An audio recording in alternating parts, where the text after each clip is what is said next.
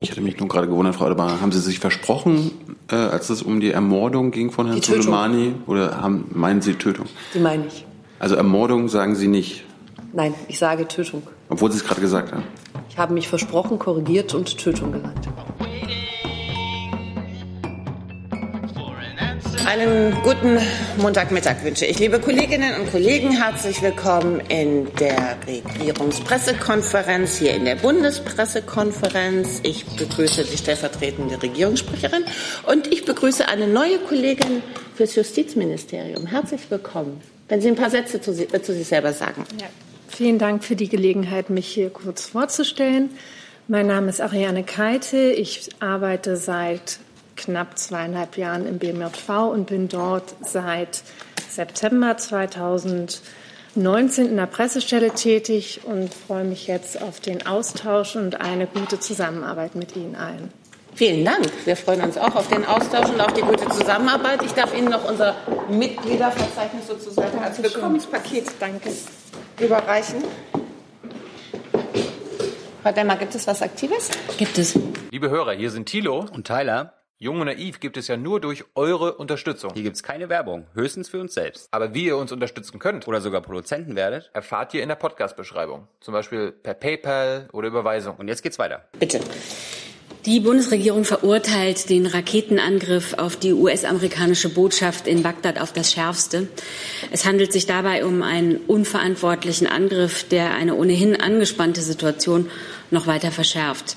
Dass dabei mindestens ein Botschaftsmitarbeiter verletzt wurde, zeigt die Schwere des Angriffs. Wir haben die Verurteilung durch den irakischen Premierminister Abdul Mahdi zur Kenntnis genommen und begrüßen diese. Alle Verantwortlichen in der Region müssen nun das ihrige tun, um einer weiteren Eskalation entgegenzuwirken. Frau Dudin dazu? Dann bitte. Ähm, eine Frage an Frau Adebar und an das Verteidigungsministerium. Ähm, hat dieser jüngste Angriff Auswirkungen auf die Arbeit der Diplomaten oder der Soldaten vor Ort? Die deutsche Botschaft befindet sich ähm, nicht in der Gegend, wo dieser Raketenanschlag war und sie ist von diesem Raketenanschlag nicht betroffen. Wir passen die Sicherheitsmaßnahmen der Botschaft fortlaufend an, so auch noch mal nach diesen gestrigen Vorfällen. Grundsätzlich besteht ja für den Zentralirak ohnehin eine Reisewarnung. Also aus unserer Sicht ist die Sicherheitslage für die Deutschen vor Ort, für die deutschen Diplomaten davon ähm, nicht betroffen. Wir haben trotzdem alles noch einmal angepasst und gecheckt. Das kann ich im Grunde nur so unterstützen. Auch, ähm, oder Sie werden ja äh, mitverfolgt haben, dass wir am Wochenende unsere Ausbildung im Nordirak wieder aufgenommen haben für den Zentralirak. Auch für Bagdad gilt ähm, eben eine erhöhte Sicherheit und ähm, dort sind unsere Kräfte noch nicht so wieder vertreten. Herr Tafik näher dazu. Frau Alba, der Iran-Beauftragte der US-Regierung hat bedroht, den Nachfolger von General Soleimani zu ermorden. Gibt es eine Reaktion dazu? Wir rufen alle Seiten dazu auf, aus einer ähm, Spirale der Eskalation, die wir da in den letzten Wochen gesehen haben, auszusteigen. Und ähm, jede Seite, die dort involviert ist, sei es direkt oder indirekt, sollte alles Nötige tun, um die Situation zu beruhigen. Den Raketenbeschuss äh, verurteilen wir, das haben wir gerade gesagt.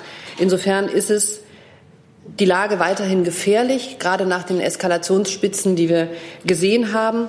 Und es kommt jetzt darauf an, Ruhe reinzubringen und den regionalen Konflikt, dessen ähm, Leidtragender der Irak, ähm, der ähm, sich bemüht um Demokratisierung und Zusammenhalt ist, ähm, jetzt nicht weiter anzuheizen. Herr Jessen? Ja, Herr Kollatz hat die Ausbildung im Nordirak ein, eingeführt. Kann ich dazu eine Frage stellen? Das ist ja ein Komplex, glaube ich. Oder? Dann würde ich gerne erst mal wissen, okay. ob die Frage von Herrn Warbeck näher sozusagen am eigentlichen Thema ist. Ja, zumindest an der Vorfrage. Okay. Äh, da würde mich noch mal interessieren, ob denn die Bundesregierung diesen außenpolitischen Ansatz des US-amerikanischen Partners teilt, dass man staatliche Vertreter unliebsamer Regierungen mit der Ermordung droht. Ich glaube, wir haben zu dieser Ermordung von General oder zu dieser Tötung von General Soleimani damals das Nötige gesagt, auch im Verbund mit unseren Partnern. Und das gilt weiter fort. Zusatz? Aber hier geht es ja darum, dass der US-Sondergesandte für den Iran seinen Nachfolger gedroht hat, ihm wird dasselbe Schicksal drohen. Und da würde ich ganz gerne wissen, wie das Auswärtige Amt dies bewertet. Das Finden Sie das gut? Finden Sie das schlecht? Was zu tun ist oder was aus unserer Sicht notwendig ist und damit auch zu unterlassen ist in der Region, habe ich gerade auf die Frage des Kollegen geantwortet. Dann Herr Jessen, bitte. Herr Kollatz, äh, da Sie darauf hingewiesen haben, dass die Ausbildung im Nordirak wieder aufgenommen wird, ähm, können Sie sagen, in welchem äh, Ausmaß Bundeswehrkräfte zur Eigensicherung äh, eingesetzt werden und oder ist das Ausbildung komplett wie im Rahmen, bevor sie eingestellt wurde? Im Grunde ist es genau das, nämlich ähm, wir haben die Ausbildung so wieder aufgenommen, wie wir sie ähm, äh, Anfang Januar ausgesetzt haben. Derzeit finden zwei Lehrgänge statt vor Ort mit unseren äh, Partnern vor Ort. Ähm, da geht es dann um Multiplikatorenausbildung, aber das Kräftekontingent ist ungefähr das, was Sie kennen. Herr Jung dazu? Ich hatte mich nur gerade gewundert, Frau Adebar, haben Sie sich versprochen, äh, als es um die Ermordung ging von Herrn Soleimani, oder haben, meinen Sie Tötung? Die meine ich. Also Ermordung sagen Sie nicht. Nein, ich sage Tötung. Obwohl Sie es gerade gesagt haben. Ich habe mich versprochen, korrigiert und Tötung gesagt. Dann Frau Günther mit einem neuen Thema. Ja, Herr vielen Keller Dank. dazu? Nee, alles klar. Nee, doch noch keine. Okay, äh, vielen Dank. Es geht aber auch an das Auswärtige Amt und nochmal um das Thema, Frau Adebar, Coronavirus. Ähm, doch noch einmal die Frage, wie wahrscheinlich es ist, dass ähm, die Bundesregierung doch noch äh, es macht, wie Frankreich und Japan und möglicherweise deutsche Staatsangehörige ausfliegt aus der am stärksten betroffenen chinesischen Region und an welchen Kriterien sich diese Entscheidung letztlich festmacht und welche Bürger es eigentlich dann betreffen würde. Wären das eher Botschaftsangehörige oder dann auch noch Zivilisten? Vielen Dank. Wir haben seit 11 Uhr den Krisenstab im Auswärtigen Amt, der tagt zu genau diesem Thema. Der Außenminister hat, ich weiß nicht, ob es schon zu Ende ist, aber as we speak in, nach seinem Gespräch mit Herrn Borrell in Tegel gerade eine Pressekonferenz gegeben. Dort hat er gesagt, dass wir im Moment, und das tun wir im Krisenstab, alle Optionen intensiv prüfen und wir prüfen auch intensiv die Option einer Evakuierung. Wir haben ein Konsularteam der Botschaft, was auf dem Weg nach Wuhan ist, um sich ein Bild selbst zu machen. Das sollte heute gegen Abend dort eintreffen. Und der Krisenstab wird sich ähm, entscheiden und wird weiter beraten, was für die deutschen Staatsbürger, die vor Ort sind, die beste Option ist. Und da handelt es sich um Zivilisten, um ganz normale deutsche Staatsbürger, die dort in Wuhan sind. Mit denen stehen wir auch schon regelmäßig im Kontakt, auch in den ganzen letzten Tagen. Ähm, per Brief, per Aufruf und auch telefonisch steht die Botschaft mit den Deutschen vor Ort in Kontakt. Wir haben keine Hinweise im Moment darauf, dass Deutsche ähm, betroffen sind von der Krankheit und wie gesagt, sind aber auf dem Weg, um uns auch persönlich ein Bild zu machen und müssen jetzt mal die Entscheidung, die der Krisenstab der Bundesregierung im Lichte aller Umstände trifft, jetzt abwarten. Zusatz? Zusatz, ja? Einen kurzen Zusatz noch. Ähm, Sie haben das ähm, so indirekt angesprochen. Wie ist oder wie, wie bewerten Sie die Informationspolitik der chinesischen Regierung? Wie ist da ähm, der Kontakt? Ist das ausreichend oder würden Sie sich mehr wünschen? Ich glaube, die WHO oder der Chef der Weltgesundheitsorganisation ist ja heute noch mal nach China gefahren, um auch dort mit den chinesischen Behörden noch zu reden. Ähm, unser, äh, unser Kontakt mit den chinesischen Behörden ist okay. Ich kann aber von hier aus kein umfassendes Bild geben, ob die chinesische Seite tatsächlich alle verfügbaren Informationen herausgibt, wie genau das ist. Aber ich möchte, glaube ich, soweit sagen, und das war auch der Eindruck, glaube ich, den die Weltgesundheitsorganisation hatte, dass China damit ähm, ganz gut umgeht und versucht, auch transparent zu sein. Wir wollen uns trotzdem ein eigenes Bild machen und ähm, sind da eben auch dran. Herr Keller dazu? Haben Sie eine Vorstellung, wie viele deutsche Staatsbürger im Raum Wuhan sind? Das sind ähm, ungefähr 90 nach unseren bisherigen Erkenntnissen. Sind dann hauptsächlich Wirtschaftsvertreter oder? ja, das sind ähm, ganz normale deutsche Staatsbürger, die dort leben, arbeiten, studieren, verheiratet sind. Genau. Dann noch weiter zum Thema Corona, bitte. Ähm, ja, wie reagiert äh, die Bundesregierung auf nationaler Ebene? Äh, gibt's da, welche Behörden sind da involviert, wenn es denn einen Plan geben würde? Und gibt es einen Epidemie- oder einen Pandemieplan, der angepasst werden müsste, weil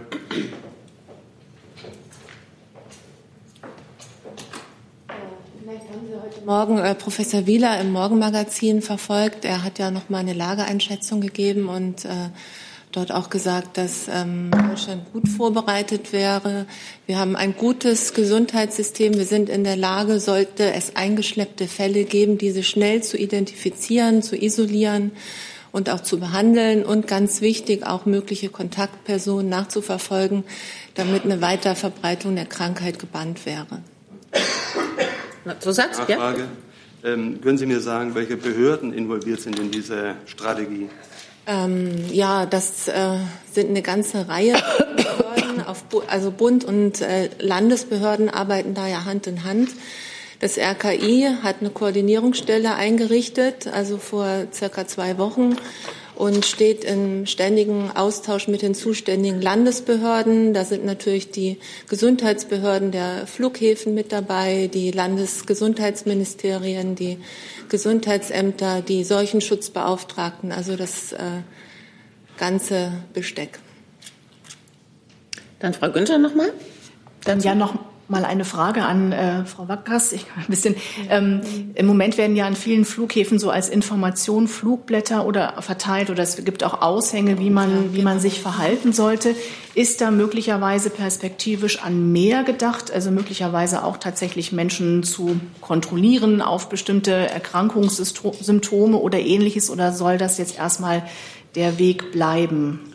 Also das kann ich nicht ausschließen. Wir passen uns natürlich der Lage an. Die Maßnahmen vor Ort werden ja dann auch in der Tat von den Gesundheitsbehörden vor Ort ergriffen.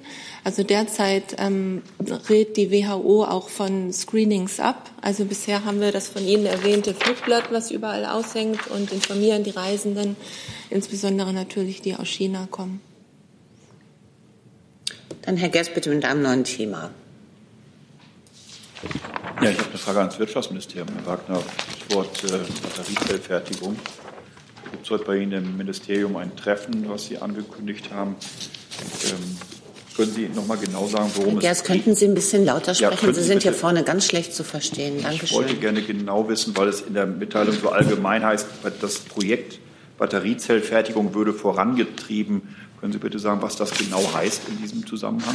Hm. Ja, sehr gerne. Ähm, wir, genau, wir haben heute eine Pressemitteilung veröffentlicht. Da geht es um das zweite, sogenannte zweite Projekt zur Batteriezellfertigung. Ähm, das ist ein Workshop, der heute stattfindet im Bundeswirtschaftsministerium ähm, mit den teilnehmenden 14 EU-Ländern an diesem Projekt. Und das sind mehr als 55 äh, Unternehmen. Ich würde vielleicht zur Einordnung vielleicht ein bisschen weiter ausholen, ähm, damit es ein bisschen verständlicher wird, um was es äh, hier geht.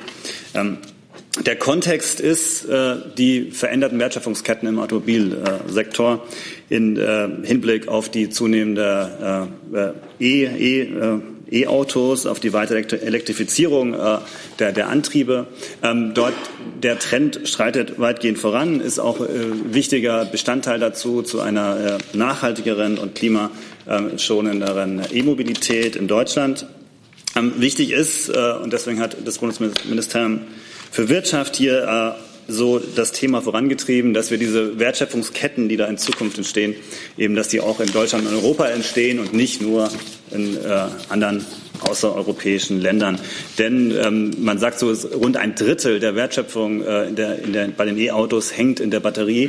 Und da hängen natürlich enorme äh, Arbeitsplätze auch dran. Äh, und äh, deswegen ist es wichtig, dass wir das in Deutschland und Europa selber machen können. Wie gesagt, es geht um den, dabei um den Aufbau und den Erhalt von Wertschöpfung und Arbeitsplätzen. Es geht auch, äh, Forschung und Entwicklungskapazitäten aufzubauen, dort das Know-how auch hier zu haben. Und es geht auch ein Stück weit natürlich auch um das Thema technologische Souveränität. Ähm, dazu hat äh, das Bundesministerium für Wirtschaft und Energie äh, zwei äh, große sogenannte IPSEIs äh, angestoßen. IPSEI, das steht für das äh, Important Project of Common European Interest. Das ist ein aus dem ein, ein, europäisches, ein europäischer Rahmen für so große äh, Industriekonsortien. Ähm, und dieser europäische Rahmen ermöglicht, wenn es denn wie von der Europäischen Kommission für das erste Konsortium auch schon bestätigt, äh, diesen gemeinsam europäisches Interesse gibt. Dieses hohe Interesse ähm, gibt es dort besondere Möglichkeiten ähm, für die einzelnen äh, Mitgliedstaaten dort, äh, diese Forschung und Entwicklung insbesondere durch ähm, ja, zu fördern. Ähm, wie gesagt, es sind zwei Projekte. Das erste Projekt äh, ist weiter. Das ist das sogenannte Summer IPSAY. Äh, das wurde schon am 9. Äh, Dezember von der Kommission beihilferechtlich äh, genehmigt. Ähm, da sind fünf deutsche Unternehmen äh, beteiligt äh, und Unternehmen aus sechs weiteren Mitgliedstaaten. Und das zweite IPSAY, und das ist das, auf das sich der Workshop heute bezieht, das ist das sozusagen Autumn- oder Herbst-IPSAY, weil es etwas etwas nachgelagert ist zeitlich. Äh, vielleicht zum, zum Rahmen, das wird auch von Deutschland aus äh, koordiniert. Ähm, das sind weitere 13 europäische Mitgliedstaaten dabei. Das sind Frankreich, Italien, Belgien, Österreich, äh, die Slowakei, Finnland, Schweden, Polen, Kroatien, Spanien, Portugal, ähm, Tschechien und auch Griechenland. Es sind insgesamt mehr als 55 Unternehmen dort aktuell dabei. Und äh, bereits im November haben wir Unterlagen zur Prä-Notifizierung an die Kommission übersandt. Das ist der Schritt vor der eigentlichen förmlichen Notifizierung, in der schon mal Vorgespräche geführt werden und die Kommission auch schon mal erste Einschätzungen gibt. Diese Arbeiten an diesem zweiten IPSAY laufen. Und in diesem Rahmen läuft dieser zweite Workshop, der eben stattfindet, zu dem wir die Pressemitteilung veröffentlicht haben, den Sie auf unserer Homepage finden. Und Ziel dieses Workshops ist, dass sich die beteiligten Länder, die beteiligten Unternehmen ähm, weiter ähm, vernetzen, weitere äh, Schritte planen, wie sie weiter vorgehen, sich weiter darüber unterhalten, ähm, wie arbeitsteilig vorgegangen werden kann und in welchen äh, Clustern später das Projekt äh, realisiert werden kann. Also es geht um eine weitere Konkretisierung des Projekts. Ähm, wenn ich vielleicht noch mal ganz kurz auf die Berichterstattung eingehen darf, äh, die heute im Handelsblatt ist, wo äh, die, unter dem Stichpunkt äh, Tesla läuft, das würde ich vielleicht gerne auch noch mal ähm, kurz äh, einordnen. Also ganz wichtig ist, zum jetzigen Zeitpunkt äh, können wir weder ähm, Teilnehmer, Teilnehmer, Unternehmer bestätigen noch äh, dementieren. Das haben wir auch beim ersten IPSAY so gemacht. Äh, der Zeitpunkt, an dem wir das tun können, ist, wenn wir die beihilferechtliche Genehmigung dafür haben. Ähm, gr ganz grundsätzlich gilt aber, dass sich alle europäischen, äh, alle, alle Unternehmen bewerben können, die in einem äh, europäischen äh, Mitgliedstaat ihren Sitz haben.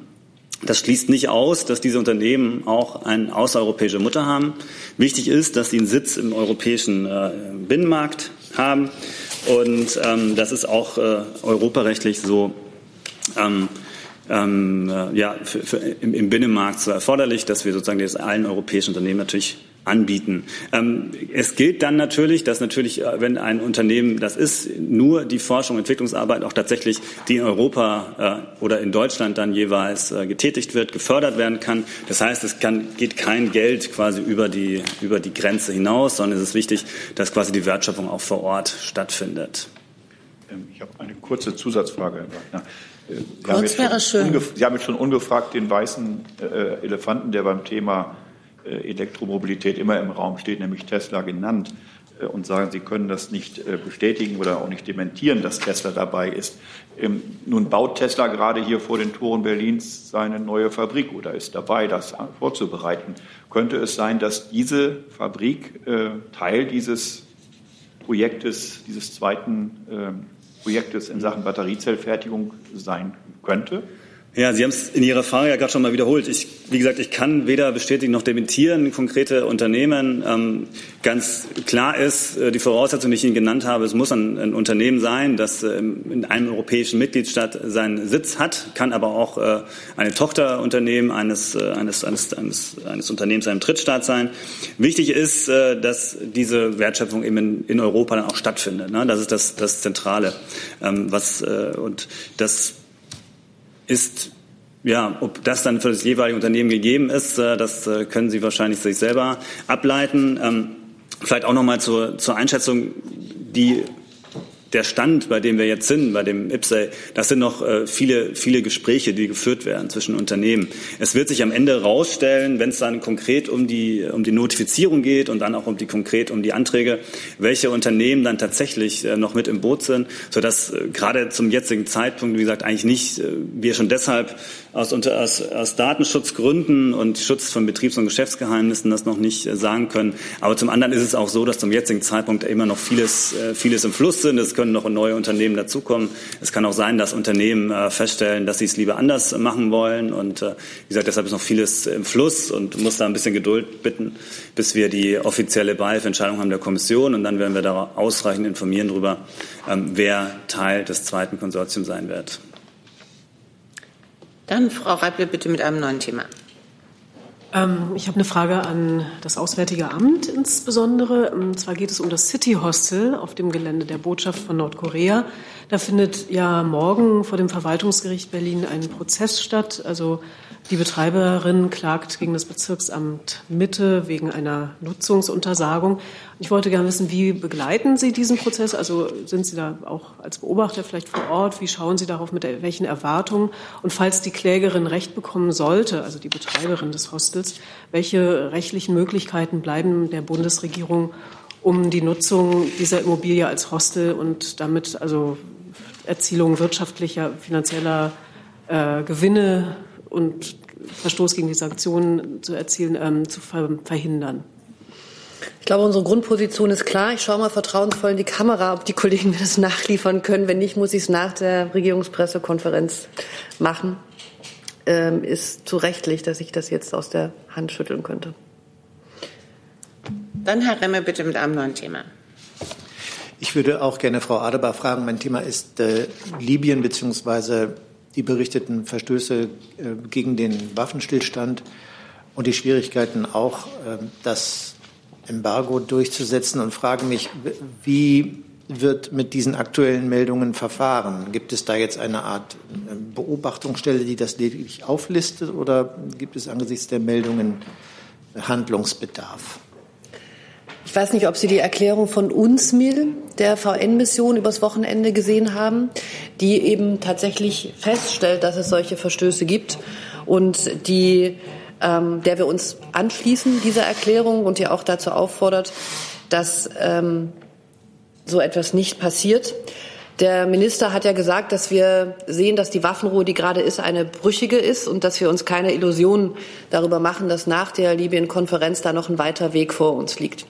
Ich glaube, das ähm, Ziel ist jetzt mit allen Parteien, die womöglich auf Verstöße dieser Waffenruhe Einfluss haben, weiter zu sprechen. Das ist eine gemeinsame Anstrengung der Bundesregierung, die da unternommen wird. Und dann schauen wir auf die Gespräche in dem sogenannten 5 plus 5 Komitee, in dem Militärkomitee. Da soll es in den nächsten Tagen einen Termin geben, sodass man dort zusammenkommt. Und das ist der Ort, so steht es auch im Kommuniqué, wo darüber gesprochen wird, wie man von einer brüchigen Waffenruhe Schritte in Richtung eines Waffenstillstands übernimmt. Das heißt, der Plan ist, die VN beobachten das, ähm, sehen das. Wir versuchen mit den Beteiligten zu sprechen und wir arbeiten in dem Follow-up auf ähm, die Beratung in diesem 5 plus 5 Komitee hin. Sie haben das Follow-up erwähnt. Die nächsten Treffen auf Ministerebene sind ja auch schon ähm, terminiert, sowohl in Afrika wie dann ja, wenn ich das richtig verstehe, auch in Berlin. Sollte man sich davon in dieser Hinsicht äh, schon Ergebnisse erhoffen oder hat das alles vorbereitenden Charakter? Da, da, meinen Sie, die Ministertreffen haben vorbereitenden Charakter, wo oder? Naja, also äh, meine Frage ist, wann kann man denn Ergebnisse erwarten, was den Waffenstillstand angeht? Ähm, verstehe ich ja, dass man sich äh, vermutlich die Situation vor Ort anschauen muss, auch mit den Konfliktparteien vor Ort sprechen kann. Was das ähm, Embargo angeht, oder äh, sind ja wahrscheinlich eher die Lieferstaaten gefragt. Und insofern der Kreis, der sich in Berlin getroffen hat, wann darf man sich davon konkrete Ergebnisse erhoffen. Also ich äh, kann mich Frau Adebader voll und ganz anschließen. Es war von Anfang an klar, dass es ein langer Prozess sein wird und dass die Berlin-Konferenz dazu ein erster Schritt war. Ähm, der wichtige nächste Schritt, aber eben auch nur ein nächster Schritt, wird dann die Sitzung des gemeinsamen militärischen Komitees äh, im 5 plus 5 Format sein, der diese Woche ja noch stattfinden soll. Grundsätzlich rufen wir einfach die Teilnehmer der Libyen-Konferenz dazu auf, sich an ihre einge also die Selbstverpflichtungen zu halten, die sie selber eingegangen sind. Und ähm, dann würde ich Sie gerne noch daran erinnern, dass diese Woche ja noch eine VN-Sicherheitsratssitzung zu den Schlussfolgerungen der Konferenz stattfinden wird. Letzter Zusatz bitte, Herr ja, die, da, also, oder, Nein, bitte. Also das wird am Donnerstag sein. Da gibt es die ähm, turnusgemäßen Beratungen von UNSMIL zu UNSMIL. Und wir arbeiten weiterhin daran, eine Resolution in den Sicherheitsrat einzubringen, die die Beschlüsse von der Libyen-Konferenz, von dem Berliner Prozess endossiert. Auch das ist ein dickes Brett. Ob das Donnerstag gelingt, müssen wir mal schauen. Ich, ich wäre genauso wie Frau Demmer sehr, sehr zögerlich, jetzt ein zu sagen, dann und dann gibt es Ergebnisse. Es ist ja klar, dass wir darauf hinarbeiten und uns das natürlich wünschen. Und wir arbeiten jetzt in dem 5, 5 plus 5 Komitee ähm, an der Umsetzung und ähm, ein Außenministertreffen, für das es noch ähm, keinen ganz konkreten Termin gibt, wo die Planungen aber für Mitte Februar hinauslaufen, soll daran weiterarbeiten. Und ich kann ja possibly jetzt nicht sagen, was da rauskommt. Wir sind ja noch vor dem 5 plus 5 Gespräch. Herr ja zu diesem Thema, bitte.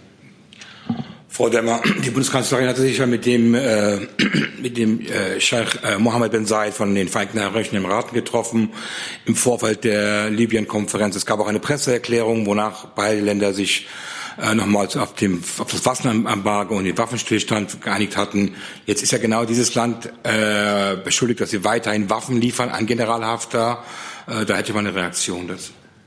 Wie gesagt, wir rufen alle Teilnehmer der Berliner Libyen-Konferenz dazu auf, sich an die eingegangenen Selbstverpflichtungen zu halten. Ähm, und grundsätzlich ist es so, dass militärische Lieferungen und Entsendungen von militärischem Personal natürlich ein Bruch des vom Sicherheitsrat verhängten Waffenembargos darstellen. Aber alles, was in Berlin beschlossen worden ist, hat, also damit haben wir einen Umsetzungsmechanismus geschaffen. Und dieser Umsetzungsmechanismus ist das, woran wir jetzt halten, uns halten. Und das ist eben eine Wegstrecke, die jetzt zu bewältigen ist. Frau Günther mit einem neuen Thema. Ja, ich habe eine Frage zum Thema Grundrente an das ähm, Bundesarbeitsministerium. Das macht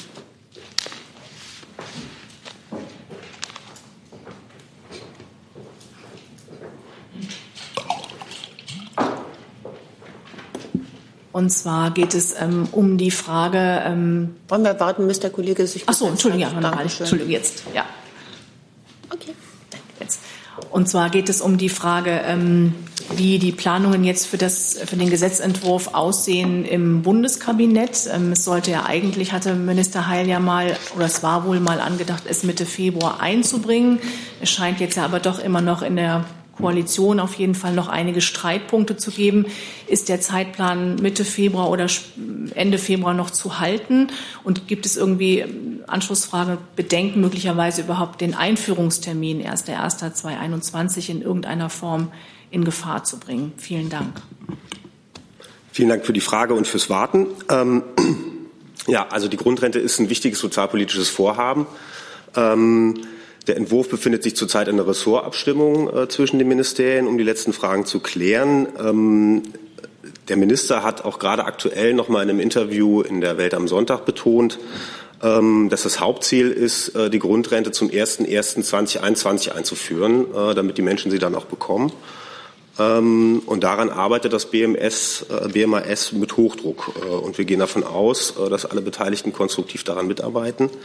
Und zu Ihrer Frage nach dem Kabinettstermin, auch da äh, hat sich der Minister in der Welt am Sonntag äh, konkret zu geäußert, dass wir immer noch äh, den Kabinettstermin 12.02. anstreben.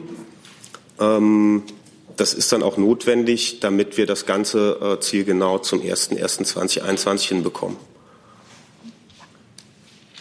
Herr Keller, dazu bitte. Hat ja der CDU-Sozialpolitiker Weiß äh, heute gesagt, möglicherweise muss man es um ein halbes Jahr verschieben. Was sagen wir Sie denn dazu?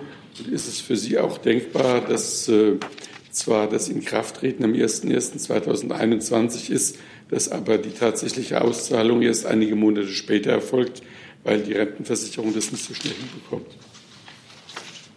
Ja, Herr Keller, vielen Dank für die Fragen. Aber auch äh, hier bitte ich um Verständnis. Ähm, also grundsätzlich, dass wir uns zu Äußerungen aus dem politischen Raum da eher zurückhaltend äh, verhalten. Insofern äh, bleibe ich bei dem, was ich gerade gesagt habe und was der Minister jetzt am Sonntag auch festgestellt hat, nämlich dass das Ziel ist, die Grundrente zum 01.01.2021 einzuführen und dass wir dafür einen zeitnahen Kabinettstermin brauchen. Und äh, da sind wir im Bereich Mitte Februar. Bitte? Die Rentenversicherung hat ja auch verfassungsrechtliche Zweifel angemeldet und gesagt, äh, wenn man äh, nur das Einkommen von Ehepaaren ansieht, äh, wären die benachteiligt gegenüber nicht verheirateten Paaren. Was sagt man denn dazu bei Ihnen? Also auch dazu haben wir uns auch in der letzten Woche ja schon geäußert, dass wir uns grundsätzlich in der Ressortabstimmung jetzt befinden und uns zu Einzelfragen dann nicht konkret äußern. Es arbeiten alle mit Hochdruck daran, dass wir die Grundrente zum 01.01.2021 einführen. Herr Lange dazu? Ja, ich hätte gerne gewusst, ob Informationen zutreffend sind, dass Ihr Minister heute noch mal neue Vorschläge in die Ressortabstimmung gegeben hat. Und das würde ich dann auch gerne das Finanzministerium fragen. Ich fange mal kurz an, äh, habe da aber auch nicht viel Neues zu sagen zu dem, was ich gerade Herrn Keller gesagt habe, dass wir in der Ressortabstimmung sind und uns da äh, mit zurückhalten, äh, Wasserstände und auch einzelne Gespräche zu kommentieren. Ich kann mich dem nur anschließen, was der Kollege gesagt hat. Wir befinden uns in Ressortabstimmung. Und das Verfahren kommentieren wir daher nicht weiter. Ja, bitte? Mir, mir geht es ja nicht um Wasserstände, mir geht es darum, ob es neue Vorschläge in dieser Sache gibt. Äh, das können Sie ja mit Ja oder Nein beantworten. Das könnte ich, aber ich bleibe in dem Fall bei dem, was ich Ihnen bis jetzt gesagt habe, dass es äh, bei Ressort, bei Gesprächen innerhalb der Bundesregierung, ähm, dass ich da einzelne Stände äh, oder einzelne Verfahren oder einzelne Schritte nicht kommentiere. Darf ich da noch mal was? Bitte? Nur mal fürs Protokoll, weil mir es eigentlich auch ziemlich auf die Nerven geht. Es ist, wir haben hier in früheren Regierungspressekonferenzen durchaus über Referentenentwürfe auch äh, gesprochen. Also dass es irgendwie jetzt grundsätzlich äh, kein Thema mehr ist, weil man sich da in der Ressortabstimmung, das geht jetzt nicht nur ans BMAS, äh, befindet, ist so nicht richtig. Und dann, wenn wir es wirklich so machen wollen, würde ich gerne mal wissen, das müssen wir nicht jetzt klären, wann das mal eingeführt worden ist. Also dank der Protokolle der letzten Regierungs-PKs kann man halt sehen, dass wir also wirklich über solche Themen schon gesprochen haben. Und wenn es jetzt wirklich anders sein soll, dann hätte ich gerne gewusst, wann das denn irgendwann in den Ministerien so beschlossen worden ist. Wie gesagt, keine Frage, die man jetzt klären kann. Aber grundsätzlich hätte ich es gerne mal geklärt. Danke. Dann Herr Warwick mit einem neuen Thema, bitte. Letzte Woche hat der Chemiewaffenexperte und Mitglied der OPCW Fact-Finding Mission in Duma vor dem UN-Sicherheitsrat ausgesagt und erklärt, dass der OPCW-Abschlussbericht zu Duma massiv manipuliert worden sei und dass die Erkenntnisse der vor Ort Fact-Finding-Mission der OPCW zu ganz anderen Ergebnissen gekommen ist als die, die sich dann schlussendlich in dem laut seinen Worten manipulierten OPCW-Abschlussbericht gefunden haben. Da würde mich interessieren, a, waren Vertreter der Bundesrepublik anwesend bei dieser Anhörung und b, wie bewertet die Bundesregierung grundsätzlich diese Vorwürfe? Das müsste ich beides nachrechnen. Ist das von allgemeinem Interesse? Sonst können wir das nämlich bilateral machen. Mit jeder Nachreichung belasten wir die Geschäftsstelle. Ne? Eine, zwei pro Woche. Nein. Die werden eh schon nicht alle rumgeschickt. Gut. Dann machen wir weiter mit einem neuen Thema. Und Frau Günther, bitte. Ähm, ja, eine Frage an ähm, das Bundesinnenministerium, an Herrn Alter bitte. Ähm, es geht um das Thema nochmal automatische Gesichtserkennung mhm. ähm, und die Frage, ob Sie vielleicht etwas mehr ähm, im Detail dazu sagen könnten, welche Bedenken des Bundesinnenministers juristische, technische dazu konkret geführt haben, dass er ähm, den Punkt automatisierte oder automatische Gesichtserkennung, ähm, dass er das jetzt erstmal gestoppt hat und das jetzt offensichtlich nicht mehr in dem entsprechenden Entwurf steht. Vielen Dank. Ja, am besten lässt sich das erklären, wenn man sich das Verfahren eines Gesetzgebungsvorlaufs mal genau anschaut. Es ist also so, dass seit vielen Monaten, äh, eigentlich schon seit äh, mindestens zwei Jahren an diesem Gesetzentwurf gearbeitet wird und äh, auf der Grundlage des äh, Pilotprojektes, das am Bahnhof Berlin-Südkreuz durchgeführt wurde, auch die Fachabteilung, die für die Bundespolizei in unserem Haus zuständig ist, zu dem Ergebnis gekommen ist, äh, da könnte man im Rahmen der Novelle eine Rechtsgrundlage für schaffen, die genau deutlich macht, in welchen engen gesetzlichen Grenzen dieses Mittel zur Anwendung kommt. Und es ist im Grunde genommen völlig normal, dass äh, der Gesetzentwurf, wenn die hausinterne Abstimmung abgeschlossen wird, also in, an dem Zeitpunkt, bevor er in andere Ressorts in die Abstimmung geht, äh, nochmal formell auch dem Minister zur Billigung vorgelegt wird. Und das ist letzte Woche geschehen. Und der Minister hat äh, sicherlich auch angesichts der aktuellen Kontroversen zum Thema Gesichtserkennung, die sich inhaltlich zwar deutlich unterscheiden, von dem, was wir ursprünglich in dem Gesetzentwurf vorgesehen hatten. Aber er hat angesichts dessen gesagt, er will sich die Sachlage noch mal ganz genau anschauen. Es bleibt dabei, dass aus Sicht der Fachabteilung das ein wünschenswertes Instrument wäre, äh, was für die Polizei viele Vorteile mit sich bringt und äh, gesetzlich geregelt werden könnte. Aber der Minister hat entschieden, diese Ressortabstimmung jetzt ohne diese Regelung einzuleiten, damit das Gesetz äh, auf den Weg gebracht werden kann. Ich will bei der Gelegenheit auch daran erinnern, dass auch die Datenschutzgrundverordnung einige Dinge enthält, die jetzt im neuen Bundespolizeigesetz auch geregelt werden müssen und es da nicht zu großen Zeitverzögerungen kommen soll. Das heißt also, der Minister hat sich entschieden, das nochmal genau anzuschauen. Die Fachabteilung wird das jetzt aufbereiten, wird nochmal den, den Nutzungszweck darstellen, die rechtlichen Hintergründe, die, auch nochmal die Testergebnisse aus dem Test dezidiert ähm, äh, vorlegen. Und dann wird es dazu kommen, wie der Minister das gesagt hat, dass man im parlamentarischen Raum entscheiden wird müssen, wie man damit umgeht. Dazu Herr Hessen.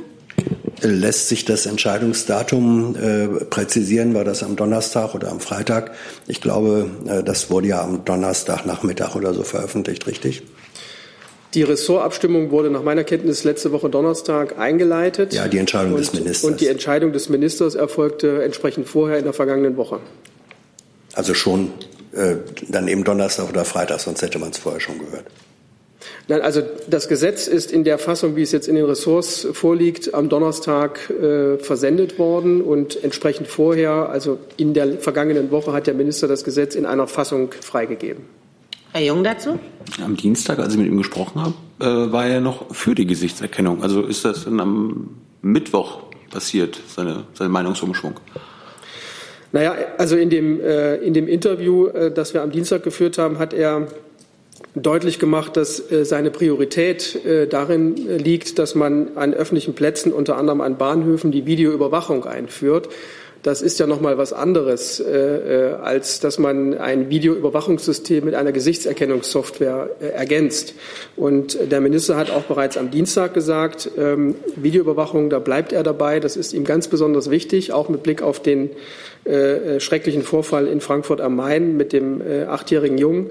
Ähm, aber ähm, alles Weitere, was man an technischen Algorithmen noch hinzufügen äh, kann, wird man sehen. So war seine Aussage. Und das meint im Grunde genommen, dass er sich sicher sein will, dass, äh, dass das, was er sozusagen gesetzlich vorsieht, dass das ähm, aus allen Perspektiven sorgfältig abgewogen ist und dass dafür auch eine gesellschaftliche Akzeptanz vorliegt. Herr Keller nochmal. Hat sich erledigt. Dann Herr Jung. Mit einem ja, neuen Thema. Mir geht es um äh, den Türkei-Besuch der Kanzlerin und ähm, das Thema Nordsyrien. Äh, mein Stand war, dass die Bundesregierung den, äh, die türkische Invasion in Nordsyrien als völkerrechtswidrig bezeichnet und äh, dies ablehnt. Da wundert mich, Frau Demmer, die Aussage von Frau Merkel, dass man äh, die Menschen, die da der, äh, unter der türkischen Besatzung leben, nun finanziell unterstützen will, mit Hilfen an die Türkei, also an den Besatzer. Äh, mich würde interessieren, wie das eigentlich rein rechtlich möglich sein soll, äh, dass die Bundesregierung quasi die Folgen einer Invasion, die sie selbst ablehnt und für völkerrechtswidrig hält, äh, finanziell unterstützen will. Also ich würde gerne noch mal vorwegstellen, ähm, und grundsätzlich betonen, dass die Bundesregierung die anhaltende militärische Eskalation und das unmittelbar damit im Zusammenhang stehende humanitäre Leid der Zivilbevölkerung in der Region mit Sorge sieht und alle Konfliktparteien auffordert, unverzüglich zu beenden. Und die Bundesregierung begrüßt alle Schritte, die zu einer Beendigung des Blutvergießens und zu einer Linderung des Leids des, der Zivilbevölkerung beitragen. Jetzt gerade vor dem Hintergrund der aktuellen Witterungsbedingungen muss die Situation der geflohenen Menschen rund um Idlib, und darauf bezog sich die Kanzlerin, dringend erträglicher gestaltet werden. Ähm, es geht also allein um die Region rund um Idlib. Ähm, und wenn ich die Kanzlerin dann nochmal wiederholen kann, wir sind bereit, etwas zu tun, wenn es um die Flüchtlinge geht, die sich jetzt aus Idlib in Richtung der türkischen Grenze bewegen und die zurzeit in Zelten untergebracht sind. Und das ist eine schwierige Situation. Äh, und da hat sie angekündigt, dass wir schauen, ob wir für diese humanitäre Aktion, die äh, vom türkischen Halbmond, vom, vom roten Halbmond ähm, versucht, feste Unterkünfte für diese Flüchtlinge zu bauen, dass wir schauen, ob wir diese humanitäre Aktion mit deutschen Mitteln unterstützen können. So Satz? Aber es ging ja auch, auch in der Pressekonferenz um konkrete weitere finanzielle Unterstützung der äh, Sicherheitszone und den Wiederaufbau in dieser Sicherheitszone, also in dieser Besatzungszone. Nee, äh, ich kann das nur noch mal wiederholen. Ihr ging es um Unterstützung der Lage in der Region Idlib und äh, was im Zusammenhang Umsiedlung mit der Sicherheitszone anbelangt, äh, hat sie wiederholt, dass das mit dem UNHCR besprochen werden muss. Darüber finden Gespräche statt. Die haben aber noch nicht einen Status erreicht, dass das jetzt spruchreif wäre. Frau Adebar, könnten Sie das rein rechtlich die Frage beantworten? Ist das überhaupt an sich möglich? Was? Das hatte ich ja vorhin gesagt, die, also eine finanzielle Unterstützung zu gewähren für einen Staat, dessen Handlungen man ja ablehnt und für völkerrechtswidrig hält. Wenn ich das richtig interpretiere, was Frau Demmer gesagt hat, ging es in der Pressekonferenz. Unabhängig davon. Vielleicht um, können wir erst mal antworten lassen. Es ging um humanitäre Hilfe. Humanitäre Hilfe ist am Bedarf des Menschen orientiert, per se unpolitisch. Und es ging um humanitäre Hilfe für Idlib. Und Idlib liegt woanders. Und so habe ich das ja, verstanden. Ich äh, wollte so verstanden werden. Dann können wir jetzt, glaube ich, auch klären, was es mit dem City Hostel auf sich hat, den Fall, den Frau Reibler aufrief. Also, wir sind an dem Verfahren, was morgen stattfindet, nicht beteiligt, auch nicht als Beisitzer, sondern die beiden äh, Streikparteien sind eben die Pächter des City Hostels und das Bezirksamt Mitte. Nach dem, diesem, wenn er ein Urteil gefällt werden würde, wir wissen ja nicht, wann das der Fall ist, steht den beiden der Instanzenweg offen. Grundsätzlich äußern wir uns ja nicht zu laufenden Verfahren. Ich glaube, unsere Position, dass wir ähm, auch diplomatisch sehr viel unternommen haben, um die Einhaltung der Sanktionen gegen Nordkorea ähm, zu unterstützen und so durchzusetzen, ist bekannt. Und wir sind morgen bei dem Verfahren sehr wohl als Beobachter ähm, vor Ort und schauen uns das an. Ähm, gäbe es denn theoretisch auch die Möglichkeit, dass äh, die Bundesregierung den ähm, Mietvertrag quasi für Nordkorea kündigt, weil, wenn ich richtig informiert bin, ist das Gebäude nicht im Besitz von Nordkorea, sondern im Besitz äh, der Bundesrepublik Deutschland. Ah, also das müsste ich wieder nachreichen. Ähm, ja, lassen wir es dabei. Wir können ja gerne noch mal kurz sprechen. Noch eine Frage, wenn ich darf. Ähm, kennen Sie aus anderen Staaten andere Fälle, wo ähm, in nordkoreanischen Botschaften ähm, wirtschaftliche Aktivitäten betrieben werden und so versucht wird, äh, die Sanktionen zu umgehen? Auch das müsste ich nachreichen. Ja. Dann, ich kann es nicht so genau wählen. Herr Kollege, ja? Ja. Ups, Hendrik Schott. Ähm, ich habe eine Frage zu den deutsch-südafrikanischen Beziehungen. Und äh, momentan ist ja die Sahelregion mehr im Fokus des Interesses, aber ähm, immer noch laut Auswärtigem Amt gilt Südafrika als der wichtigste deutsche Partner im Subsahara-Afrika. Ähm, es sollte jetzt, äh, denke ich mal, wieder eine binationale Kommission stattfinden. Die letzte hat äh, 2016 stattgefunden. Deswegen mehr eine Frage, äh, die sollte alle zwei Jahre stattfinden. Ist demnächst eine Sitzung dieser Kommission geplant? Ähm, und wieso gibt es so eine Verzögerung ähm, bei der Abhaltung dieser ähm, Sitzung? Und ähm, letzte Frage, wie beschreiben Sie den gegenwärtigen Stand der Beziehung, der bilateralen Beziehung? Vielen Dank.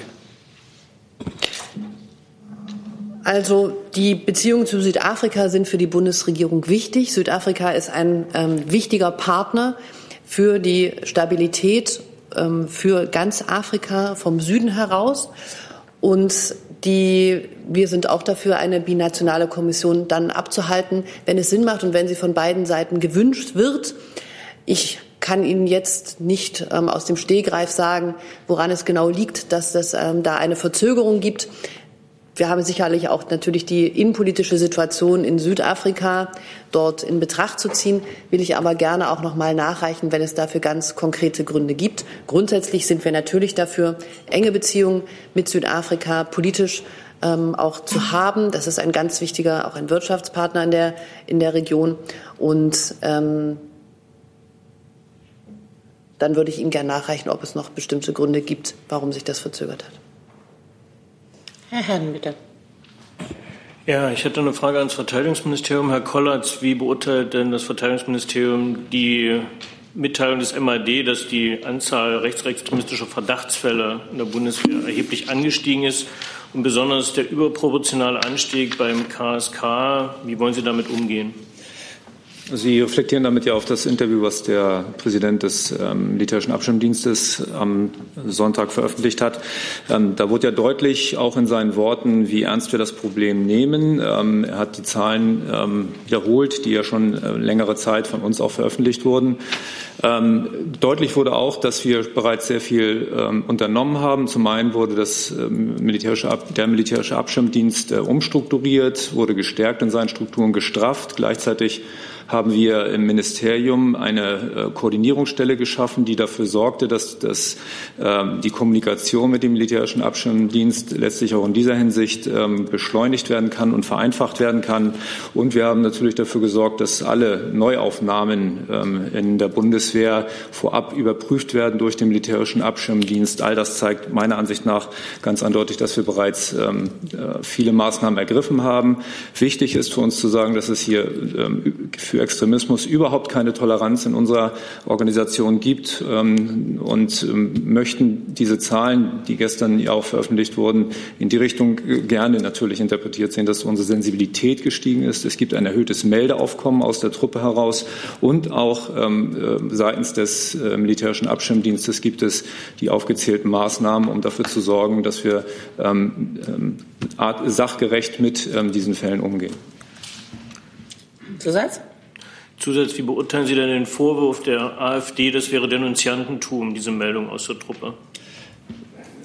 Ich ähm, habe dargestellt, welche Schlussfolgerungen wir auch letztlich aus den Vorgängen um Franco A. Ähm, ähm, seinerzeit gezogen haben und denke, dass wir hier sehr sachgerecht mit ähm, diesen Fragen umgehen. Herr Warwick dazu? Jetzt gab es ja auch innerhalb vom MAD zumindest vereinzelte Fälle, welche Institution überwacht denn extremistische Tendenzen innerhalb des MAD? Ist da auch eine Schutzfunktion vorgesehen? Die Frage, ob ähm, wir auch dort strukturelle ähm, Veränderungen im MAD vorgenommen haben, um äh, in dem MAD selbst zu schauen, müsste ich Ihnen nachreichen, sind mir aber bisher nicht bekannt. Es wäre auch seltsam, wenn ich das mal nachreichen darf, wenn eine Organisation sich selbst überprüfen würde. Dann.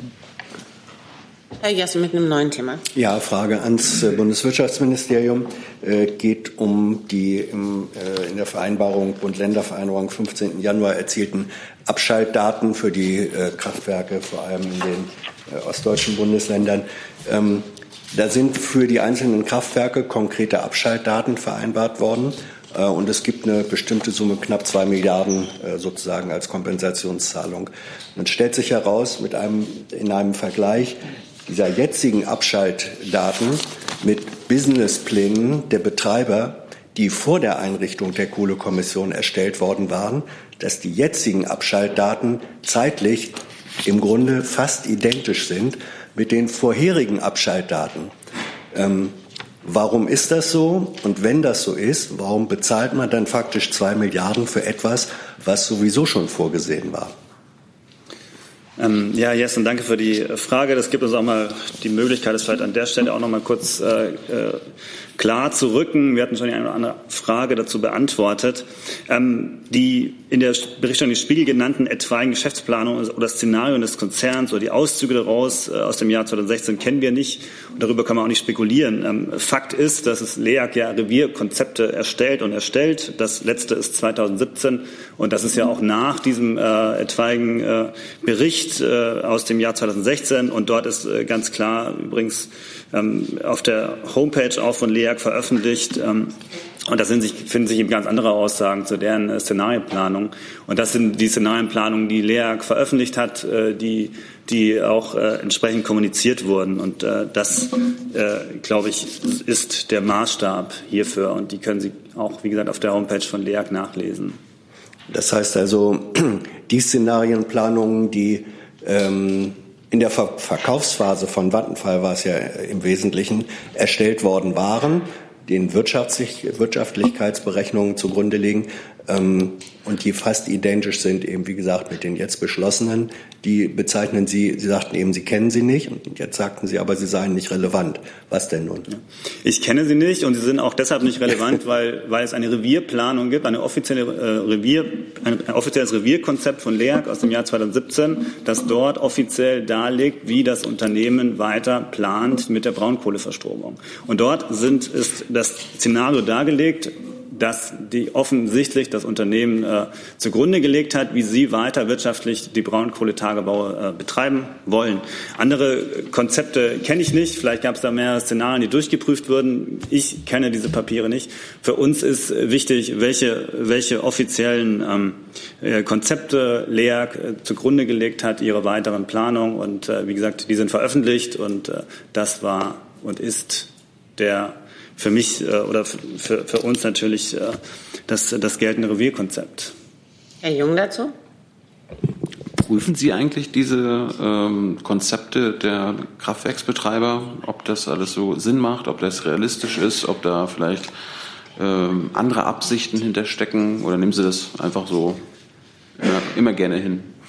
Ähm, also nochmal, so ein Revierkonzept ist ja nicht äh, jetzt nur eine, kurz eine Behauptung, sondern das ist ja ein umfassendes Konzept, wie sich ein Unternehmen äh, weiter die Braunkohleverstromung äh, vorstellt. Neben dem Konzept gibt es ja auch noch äh, genehmigte, äh, die, die, genehmigten Braunkohletagebaue, die für, ich kann Ihnen nicht genau sagen, äh, für die betroffenen Braunkohletagebaue von Leer, aber bis geht es, glaube ich, um die Jahre 2040, für die die Genehmigungen vorliegen, für die die kompletten Betriebspläne auch ursprünglich ja auch mit der Stilllegung dann gedacht 2018. Und das sind die äh, Genehmigungen, die bestehen. Und äh, das sind ja keine Gerüchte, sondern das sind offizielle Genehmigungen, die von den jeweiligen Landesregierungen genehmigt wurden, auf die sich die Kraftwerksbetreiber ja auch beriefen und äh, aus denen sie was ja auch die Gründe waren, warum wir, um sozusagen rechtssicher und verlässlich aus der Braunkohle auch auszusteigen, in dem von der Kommission vorgeschlagenen Pfad eben diese Entschädigungen vereinbart wurden. Und die Entschädigungen wurden im Übrigen ja auch von der Kommission äh,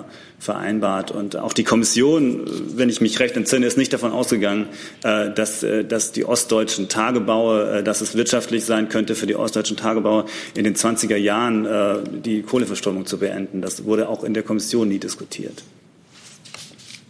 Dann machen wir weiter mit einem neuen Thema, bitte. Ich hätte eine Frage an das Umweltministerium und das Agrarministerium.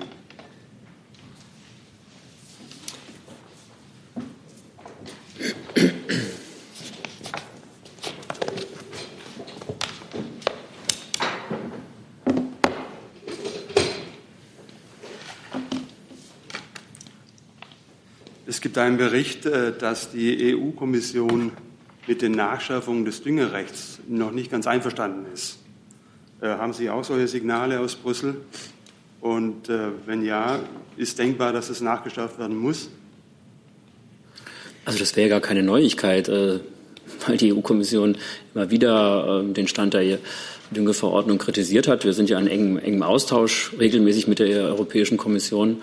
Ähm, insofern ist das eigentlich keine äh, Neuigkeit. Genau, das äh, mehr kann ich auch nicht dazu sagen. Also wir wissen, ähm, dass die EU da äh, noch Verbesserungspotenzial sieht und ähm, mein Kenntnisstand ist aber, dass das Thema noch in Brüssel liegt und dass wir noch auf ähm, eine Rückmeldung warten.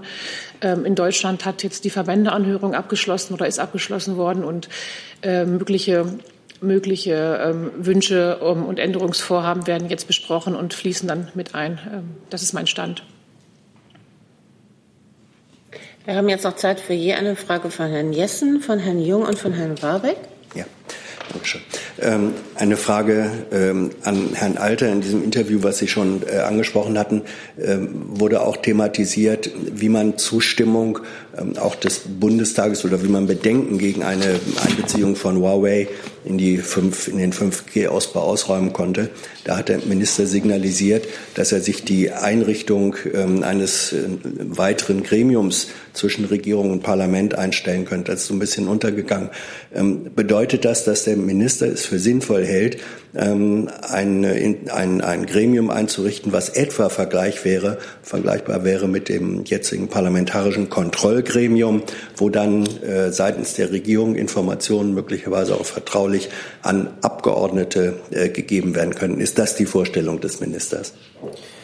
Also Herr Minister ist da bei der Frage nach, nach dem, was ich wahrnehme, noch nicht sehr festgelegt, sondern es ist eine Idee, die er äh, in, im Zusammenhang mit den Gesprächen über 5G ähm, äh, entwickelt hat, die einfach deutlich machen soll, es gibt bei dieser Entscheidung, ob äh, aus politischen Gründen ähm, eine Entscheidung getroffen werden muss, ganz viele Aspekte, die zu berücksichtigen sind. Und ähm, diese alle abzudecken, ist für einen einzelnen Minister ähm, im Rahmen seiner Zuständigkeiten nach seiner Einschätzung kaum möglich bis nicht möglich. Und äh, aus dieser aus dieser Schlussfolgerung heraus kommt diese Idee, dass man möglicherweise in Form eines Gremiums innerhalb der Bundesregierung äh, entscheiden könne, wenn eine solche Entscheidung notwendig ist. Ähm, das ist, wie gesagt, ich kann es nur noch mal betonen, eine Idee, die im Moment noch nicht weiter formalisiert oder in Geschäftsprozesse manifestiert ist. Ähm, die Gespräche sind noch nicht abgeschlossen. Ob es dazu kommt, äh, kann ich nicht vorwegnehmen.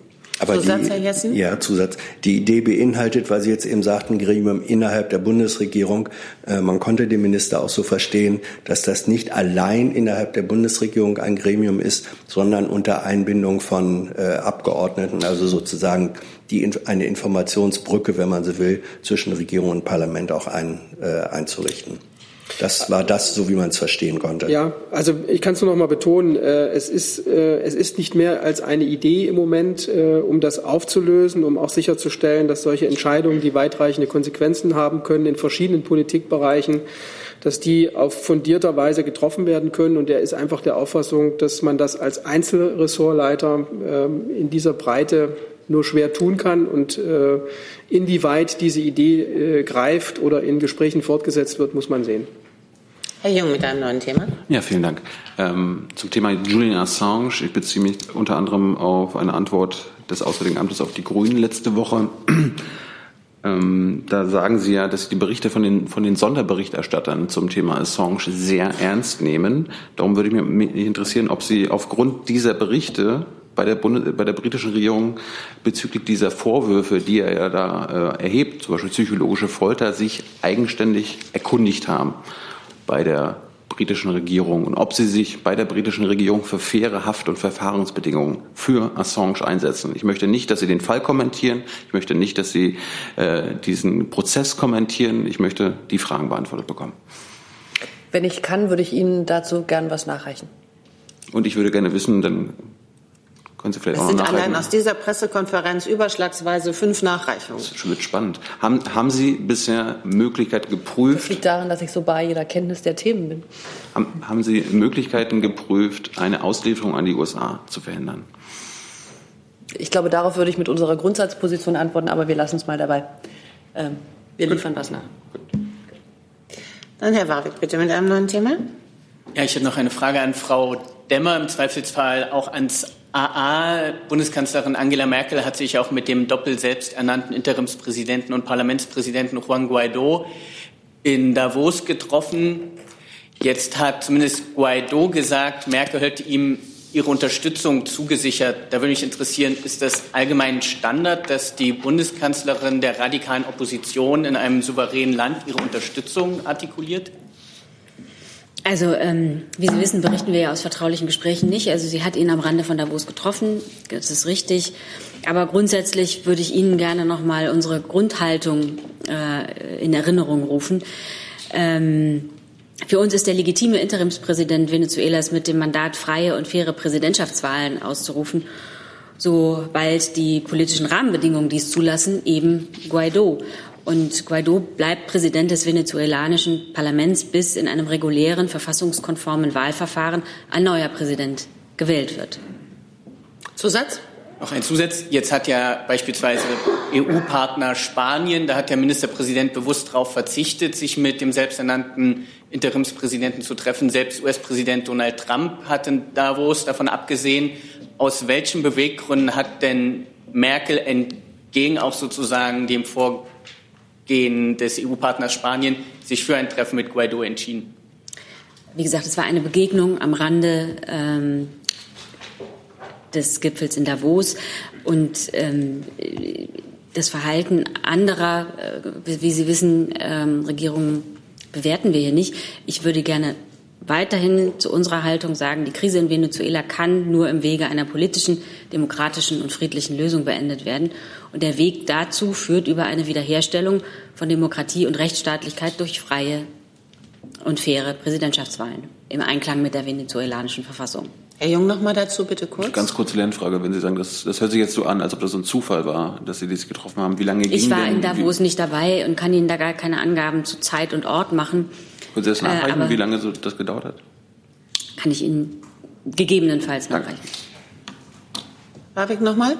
Sie meinten jetzt, Sie kommentieren nicht das Vorgehen anderer Staaten. Jetzt ist Spanien ja ein EU-Mitgliedsland, wo es sonst immer eine starke Abstimmung gibt. Das heißt, bezüglich eines Treffens mit einem selbsternannten Interimspräsidenten gibt es keine Abstimmung auf EU-Ebene. Wir haben die Land Meldung zur. Kenntnis genommen, aber das möchte ich eben an dieser Stelle wie üblich ganz grundsätzlich hier nicht kommentieren. Dann eine Nachlieferung. Ähm, Bitte, ja. Sie fragten ja nach den Veränderungen ähm, bezüglich der Kontrolle auch des militärischen Abschirmdienstes. Hier kann ich sagen, dass ähm, bereits 2017 initiiert wurde, dass das militärische Ab der militärische Abschirmdienst als einziges Bundesamt direkt dem Ministerium unterstellt ist, also der Kontrolle und die Fachauf der Fachaufsicht des Ministeriums damit direkt unterstellt wurde. Zum anderen ähm, wurden die, ähm, die äh, Gespräche und wird der Informationsaustausch mit anderen Diensten äh, verstärkt.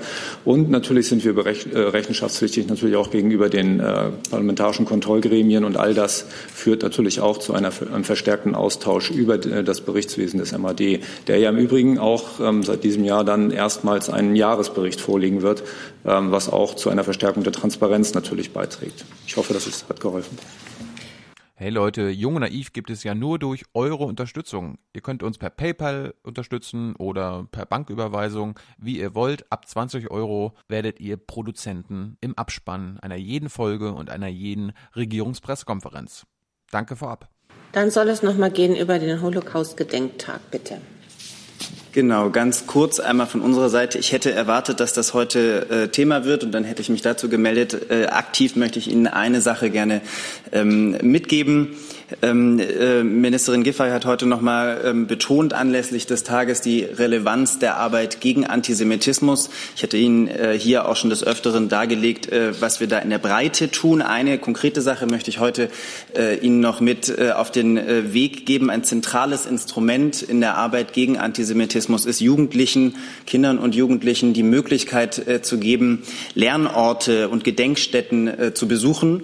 Dafür stellt das Bundesfamilienministerium um diesen äh, Gedenktag, den 75. herum, also in 2019 und 2020, zusätzliche Mittel äh, zur Verfügung. Ähm, das sind pro Jahr insgesamt über 1,2 Millionen Euro. 500.000 Euro kommen aus dem Programm äh, Jugend erinnert und äh, 750.000 Euro pro Jahr aus dem Kinder- und Jugendplan. Ziel des Ganzen ist, dass wir äh, in den beiden Jahren ähm, es schaffen, zusätzlich über 10.000 Kinder und Jugendliche die Möglichkeit äh, zu geben, eine solche Gedenkstätte äh, zu besuchen. Ich kann Ihnen auch noch Zahlen aus der ersten Hälfte aus dem Jahr 2019 mitgeben. Da waren es über 4.100 Kinder und Jugendliche, die schon eine solche Gedenkstätte in diesem Rahmen ähm, besucht haben. Zusätzlich knapp 560 Personen, die die pädagogische Begleitung gemacht haben. Das ist ein großer Erfolg. Das wird angenommen von den Trägern vor Ort, gerade in diesen beiden Jahren. Wir wollen zusätzlich aber auch noch mal dazu aufrufen, dass die Träger vor Ort aus der Jugendhilfe, Vereine diese Möglichkeit wahrnehmen und auch jetzt im Jahr 2020 diese Mittel, die zur Verfügung gestellt werden, abrufen, um Kindern und Jugendlichen diese Möglichkeit zu geben. Die Erfahrung zeigt, dass äh, diejenigen, die eine solche Fahrt gemacht haben, äh, danach ganz anders über Antisemitismus sprechen, ganz anders ein Bewusstsein entwickelt haben dafür, wohin Nationalismus und Rassismus führen kann, wenn man es nicht frühzeitig bekämpft. Frau Adebar. Ich will von uns noch hinzufügen, dass wir mit dem ähm, Kollegen dort Hand in Hand an diesem Projekt arbeiten. Wir führen zum Beispiel im Rahmen Erinnern für die Gegenwart, das ist auch ein Jugend erinnert Teil, einen Wettbewerb an unseren 140 Auslandsschulen durch und können in diesem Jahr wahrscheinlich 57 Projekte von Auslandsschulen, ähm, deutschen Auslandsschulen fördern, die sich Projekte in ihren konkreten Ländern gegen Antisemitismus überlegen und die das ganz konkret weitertragen und in die Zukunft tragen, Jugendaustausche und und eben die, die Programmlinie, die der Kollege gerade gesagt hat, runden das ab. Das heißt, wir sind da sehr aktiv und das ist gerade an einem Tag wie heute, glaube ich, noch mal wichtig auch zu sagen. Ich sehe dazu keine Fragen. Das ist offenbar der Fall. Dann sage ich Dankeschön für diesen Montag.